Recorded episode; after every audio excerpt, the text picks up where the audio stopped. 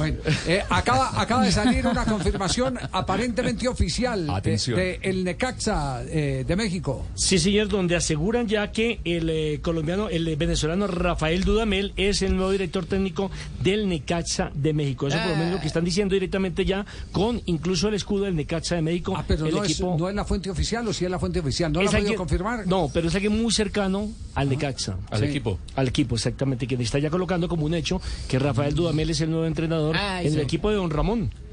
Eh, El equipo de Don Ramón. yo lo, lo único lo único que sé es que la única manera de salir la duda Papi, ¿por qué no va a la fuente, papi? preguntémosle a, a- Sí, a- papi. sí, papi. Usted le preguntaría directamente. Claro, papi. Directamente, claro. Oíste, Rafa, me vas a dejar solo en Sara y entonces almacenes, hombre, por esta Rafa. Te vas, Rafa.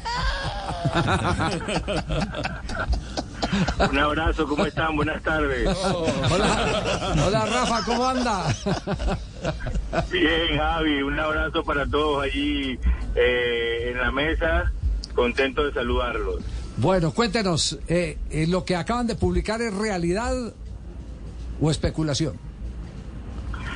Eh, a ver, Javi, tú sabes los procesos que, que llevan los clubes cuando sale un entrenador y, y empiezan a, a- al estudio de, de la contratación de, de un nuevo técnico. Eh, es cierto que, he tenido conversaciones con los dueños del equipo. Es un equipo que tiene 50% de una empresa mexicana, de una familia mexicana, que es la familia Tinajero, y el otro 50% eh, son de unos inversionistas eh, estadounidenses. He conversado con ellos, eh, me imagino que así como, como yo, también muchos otros colegas, y, y no te niego que tengo muchas expectativas, que hay muy buenas sensaciones, pero, pero aún no es nada confirmado. Ya, ah, todavía no está cerrado entonces. No, no, no, no.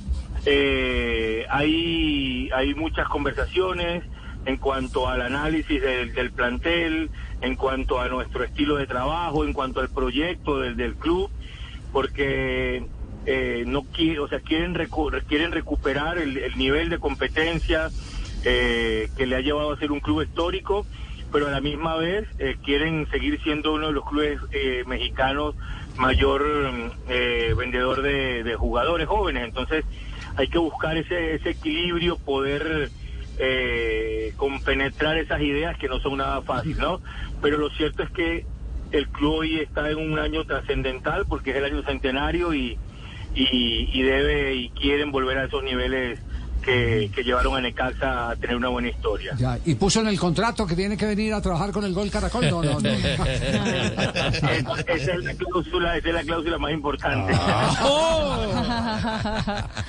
Qué pues, bien. pues, Rafa, eh, quedaremos a la expectativa. eh, eh, yo voy a buscarle a Carlito Morales un socio para los centros comerciales. Hola, ¿me va a abandonar o No, no, sí, No. sí, sí, no. Ahora le va a salir, ahora le van a, ahora le van a rendir más los viáticos. Rafa, quedaremos A Carlito- pendientes. Sí, sí, dígalo. A Carlitos Morales, a Carlitos Morales le dicen Barney. ¿Por qué?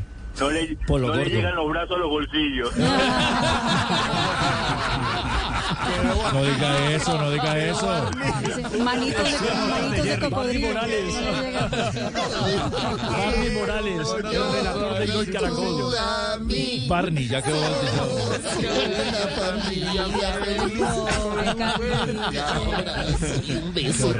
Le dio la vela a nadie, Le ¿no? hubiera ido mejor si hubiera quedado callado. Muchas gracias. Estaremos pendientes. Cualquier novedad. Vale, un abrazote, Javi. Fuerte abrazo para todos. Los quiero mucho.